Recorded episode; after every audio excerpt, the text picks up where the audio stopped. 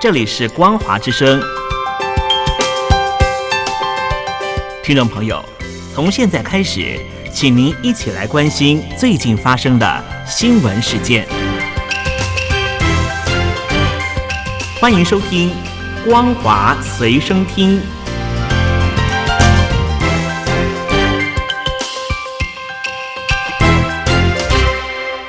听众朋友，您好，我是嘉玲，欢迎收听《光华随身听》。我们来关心最近发生的新闻。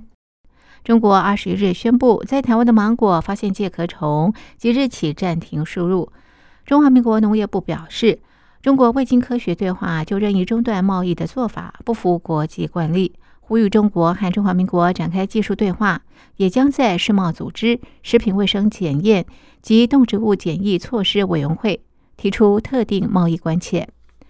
继凤梨、莲雾、释迦、柑橘类水果之后，中国再度以在台湾水果发现有介壳虫为由，即日起暂停台湾芒果输入。中华民国农业部次长陈俊记表示，二十一日上午接获中国海关总署通知，指中华民国的芒果近五年输往中国大陆五千六百八十九批，今年六月十五日、八月三日两批芒果发现介壳虫。中华民国接获通知之后，在七月四日、八月十七日提供中华民国田间管理等改善措施，但是中国已读不回。陈俊记指出，除了中国，中华民国未接获其他国家通知芒果有类似的虫害。介壳虫是熏蒸就可以处理的害虫。过去五年来，台湾芒果输往中国大陆批数被检出有中国所称介壳虫的比率只有千分之零点三。今年中华民国输往中国批数是一百三十三批，检出比率是百分之一点五。在中华民国提出改善措施之后，中国没有回应，而且片面宣布暂停输入，不符国际贸易惯例。中华民国将在世贸组织食品卫生检验及动植物检疫措施委员会，针对芒果品相提出特定贸易关切。针对中华民国副总统赖清德出访友邦，并且过境美国，中共再度对台发动军演，台海情势陡升。中华民国国防部表示，中共东部战区十九日宣布在台湾周边海空域从事军演。对于此种不理性的挑衅行为，中华民国国防部表达强烈谴责，将依国军经常战备时期突发状况处置规定，派遣世切兵力应对，以实际行动守护自由民主，捍卫中华民国主权。中华民国国防部指出，近年来中共持续派遣基建袭扰，已对区域安全造成实质侵害。这次借故发动军事演习，不仅无助台海和平稳定，更凸显中国穷兵黩武心态，坐实军事扩张霸道本质。中国和东南亚多个国家在南海主权议题上争执不断，近期又以水炮攻击菲律宾补给船，引发国际反弹。日本经济新闻二十一日报道，南韩和印度也加入美日欧声援菲律宾的行列，谴责中国在南海的主张和行径。尤其是美日韩大卫营峰会的联合声明，是南韩首次公开支持二零一六年南海仲裁案。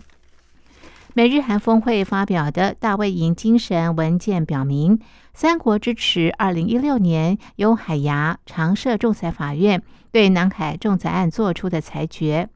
海牙常设仲裁法院裁定中国对南海的历史性九段线主权申索无效，并且要求中国停止侵扰菲律宾在南海的专属经济权益。华府智库。战略暨国际研究中心资深研究员柏林指出，这是南韩首次公开支持南海仲裁案。南韩总统尹启月在联合记者会上承诺，将与美日合作，提供东南亚国家海上安全协助。美国总统拜登表示欢迎，强调我们要在南海为国际法、自由航行及和平解决冲突挺身而出。除了南韩。印度是另一个近期在南海议题上反对中国的国家。印度和菲律宾在六月底的外交部长会议后发表联合声明，强调在南海问题上和平解决争端的必要性，以及遵守包括海牙仲裁结果的国际法。而在印非发布声明的前一周，印度总统莫迪和拜登同意合作应对东海与南海等海上法治秩序挑战。美国国防大学近东南亚战略研究中心助理教授佩恩指出，随着印度提高对东南亚及太平洋岛国事务的参与程度，新德里将和华府扩大在南海的合作。中国外交部发言人汪文斌二十一日在例行记者会上对美日韩峰会作出回应，声称美日韩三国领袖大卫营会晤，在台湾、南海等问题上对中方进行抹黑攻击，粗暴干涉中国内政，蓄意挑拨中国与周边国家关系。中方强烈不满和坚决反对，已向有关方面提出严正交涉。